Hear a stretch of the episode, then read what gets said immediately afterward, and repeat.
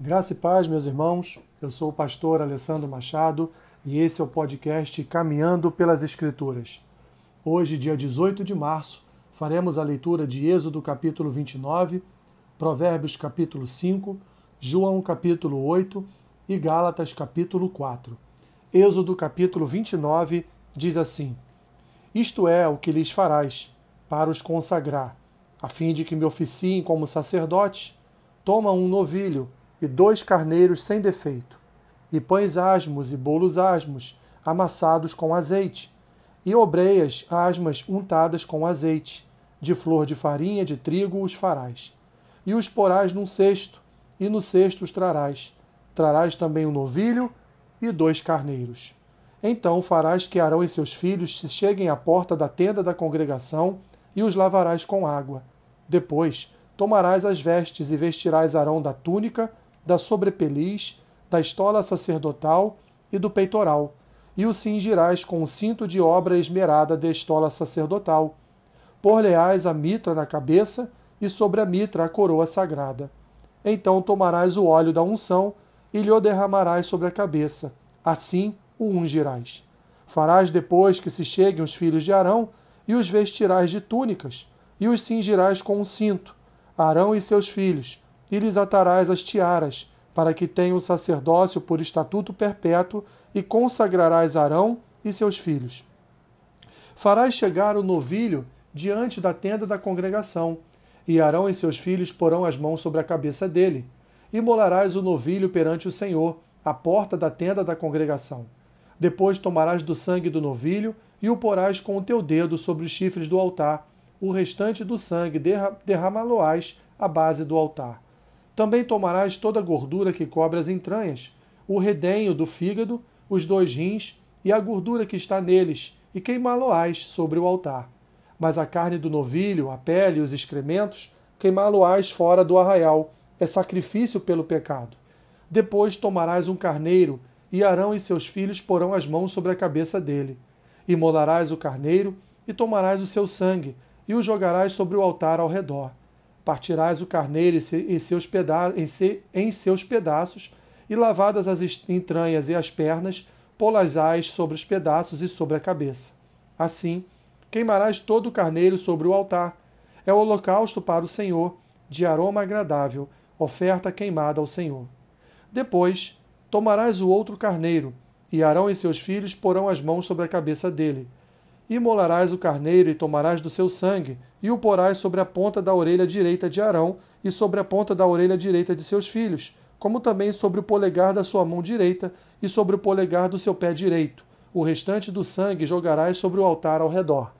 Tomarás então do sangue sobre o altar e do óleo da unção, e os aspergirás sobre Arão e suas vestes, e sobre seus filhos e as vestes de seus filhos com ele, para que ele seja santificado e as suas vestes, e também seus filhos, e as vestes de seus filhos com ele. Depois tomarás do carneiro a gordura, a cauda gorda, a gordura que cobre as entranhas, o redenho do fígado, os dois rins, a gordura que está neles e a coxa direita, porque é carneiro da consagração. E também um pão, um bolo de pão azeitado e uma obreia do cesto dos pães asmos que estão diante do Senhor. Todas estas coisas porás nas mãos de Arão e nas de seus filhos, e, e movendo-as de um lado para o outro, as oferecerás como ofertas movidas perante o Senhor. Depois as tomarás das suas mãos e as queimarás sobre o altar. É o holocausto para o Senhor, de agradável aroma, oferta queimada ao Senhor. Tomarás o peito do carneiro da consagração, que é de Arão, e movendo-o de um lado para o outro, o oferecerás como oferta movida perante o Senhor, e isto será a tua porção. Consagrarás o peito da oferta movida e a coxa da porção que foi movida, a qual se tirou do carneiro da consagração, que é de Arão e de seus filhos. Isto será a obrigação perpétua dos filhos de Israel, devida a Arão e seus filhos, por ser a porção do sacerdote, oferecida da parte dos filhos de Israel, dos sacrifícios pacíficos, é a sua oferta ao Senhor. As vestes santas de Arão passarão a seus filhos depois dele, para serem ungidos nelas e consagrados nelas. Sete dias as vestirá o filho que for sacerdote em seu lugar, quando entrar na tenda da congregação para ministrar no santuário. Tomarás o carneiro da consagração e cozerás a sua carne no lugar santo. E Arão e seus filhos comerão a carne deste carneiro, e o pão que está no cesto, à porta da tenda da congregação. E comerão das coisas com que for feita a expiação, para consagrá-los e para santificá-los. O estranho não comerá delas, porque são santas. Se sobrar alguma coisa da carne das consagrações ou do pão, até pela manhã, queimarás o que restar, não se comerá, porque é santo. Assim, pois, farás a Arão e a seus filhos, conforme tudo o que, te hei ordenado, por sete dias os consagrarás. Também cada dia prepararás um novilho, como oferta pelo pecado, para as expiações, e purificarás o altar, fazendo expiação por ele, mediante oferta pelo pecado, e o ungirás para consagrá-lo. Sete dias farás expiação pelo altar, e o consagrarás, e o altar será santíssimo, tudo que o tocar será santo. Isto é o que oferecerás sobre o altar: dois, dois cordeiros de um ano, cada dia, continuamente. Um cordeiro oferecerás pela manhã e o outro ao pôr do sol. Com um cordeiro, a décima parte de um efa de flor de farinha, amassada com a quarta parte de um hin de azeite batido, e para libação a quarta parte de um hin de vinho. O outro cordeiro oferecerás ao pôr do sol, como oferta de manjares, e a libação como de manhã, de aroma agradável, oferta queimada ao Senhor. Este será o holocausto contínuo por vossas gerações, à porta da tenda da congregação, perante o Senhor, onde vos encontrarei para falar contigo ali. Ali virei aos filhos de Israel para que por minha glória sejam santificados, e consagrarei a tenda da congregação e o altar. Também santificarei Arão e seus filhos, para que me oficiem como sacerdotes, e habitarei no meio dos filhos de Israel, e serei o seu Deus. E saberão que eu sou o Senhor, seu Deus, que os tirou da terra do Egito, para habitar no meio deles. Eu sou o Senhor, seu Deus. Provérbios capítulo 5 Filho meu, atende a minha sabedoria, a minha inteligência, inclina os ouvidos, para que conserves a discrição e os teus lábios guardem o conhecimento, porque os lábios da mulher adúltera destilam favos de mel, e as suas palavras são mais suaves do que o azeite, mas o fim dela é amargoso como o absinto, agudo como a espada de dois gumes. Seus pés descem à morte, seus passos conduzem-na ao inferno. Ela não pondera a vereda da vida, anda errante nos seus caminhos e não o sabe. Agora, pois, filho, dá-me ouvidos, e não te desvies das palavras da minha boca. Afasta o teu caminho da mulher adúltera, e não te aproximes da porta da sua casa, para que não deis a outrem a tua honra, nem os teus anos a cruéis, para que dos teus bens não se fartem os estranhos, e o fruto do teu trabalho não entre em casa alheia, e gemas no fim de tua vida, quando se consumirem a tua carne e o teu corpo, e digas: como aborreci o ensino, e desprezou meu coração a disciplina, e não escutei a voz dos que me ensinavam, nem os meus mestres inclinei os ouvidos. Quase, me, quase que me achei em todo o mal que sucedeu no meio da assembléia e da congregação.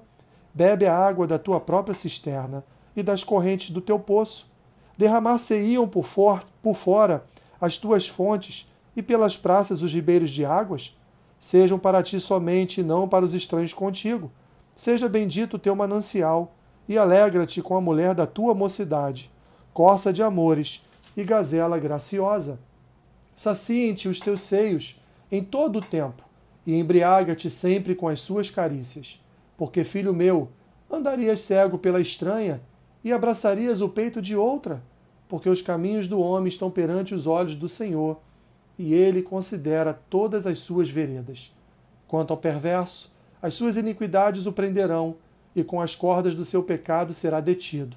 Ele morrerá pela falta de disciplina, e pela sua muita loucura, perdido, cambaleia. João capítulo 8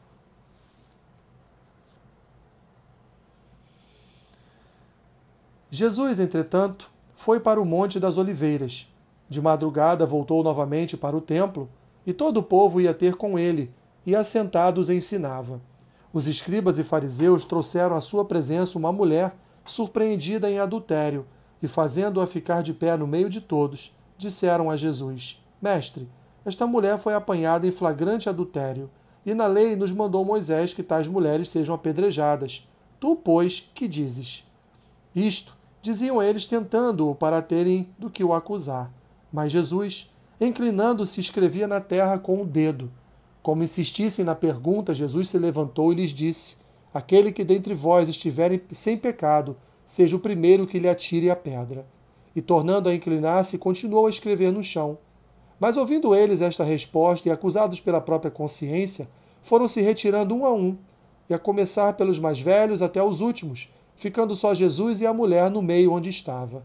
Erguendo-se Jesus e não vendo a ninguém mais, além da mulher, perguntou-lhe: Mulher, onde estão aqueles teus acusadores? Ninguém te condenou? Respondeu ela: Ninguém, Senhor. Então lhe disse Jesus: Nem eu tampouco te condeno.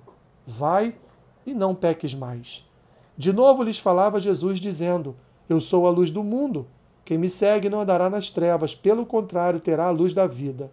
Então lhe objetaram os fariseus: Tu dás testemunho de ti mesmo, logo o teu testemunho não é verdadeiro.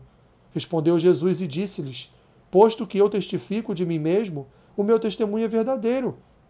Porque sei de onde vim e para onde vou, mas vós não sabeis de onde veio, de onde venho, nem para onde vou. Vós julgais segundo a carne, eu a ninguém julgo. Se eu julgo, o meu juízo é verdadeiro, porque não sou eu só, porém eu e aquele que me enviou. Também na vossa lei está escrito que o testemunho de duas pessoas é verdadeiro. Eu testifico de mim mesmo, e o Pai que me enviou também testifica de mim. Então eles lhe perguntaram: Onde está teu Pai? Respondeu Jesus: Não me conheceis a mim, nem a meu Pai. Se conhecesses a mim, também conhecerias a meu Pai.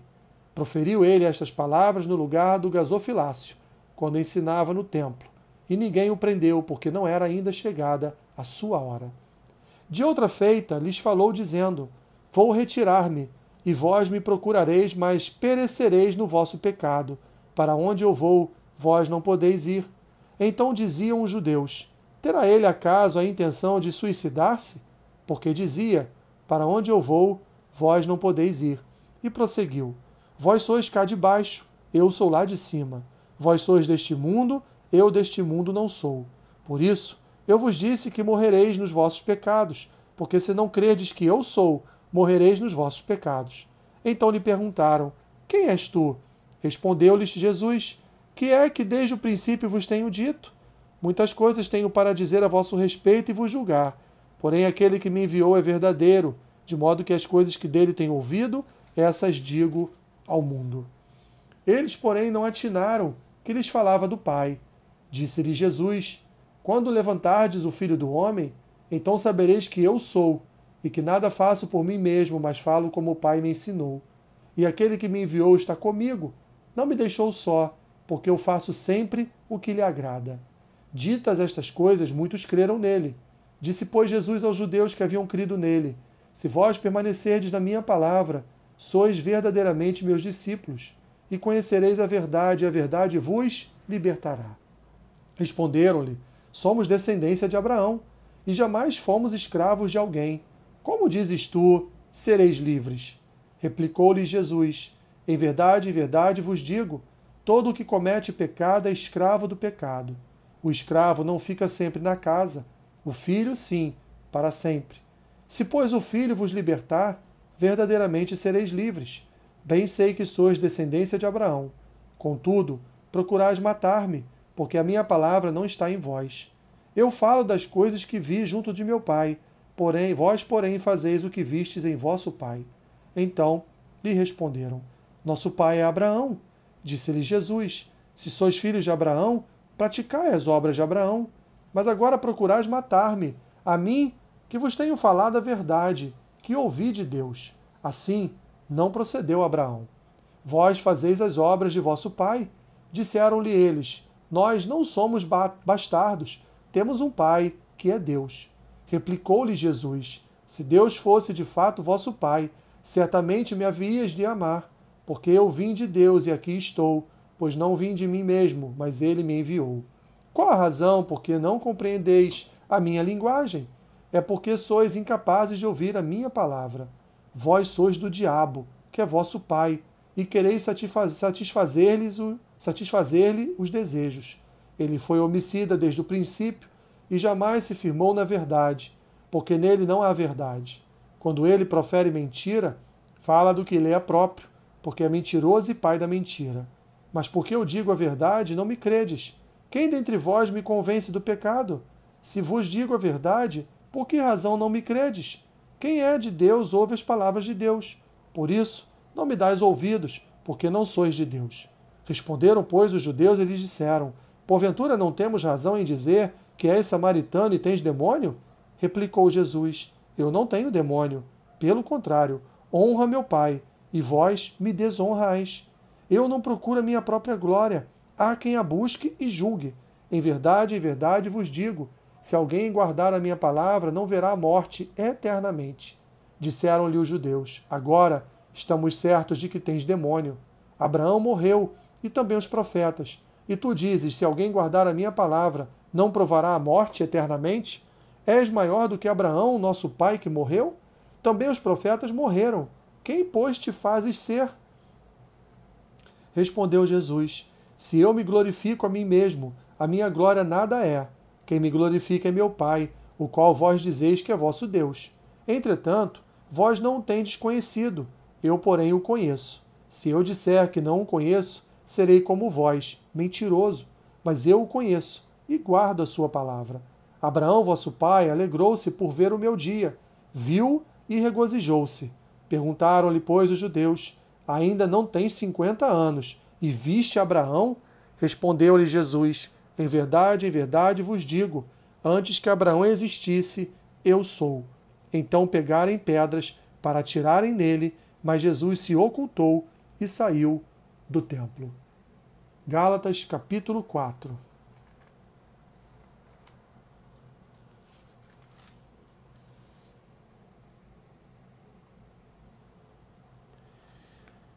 Digo, pois, que durante o tempo em que o herdeiro é menor, em nada difere de escravo, posto que é ele senhor de tudo, mas está sob tutores e curadores até o tempo pré-determinado pelo Pai.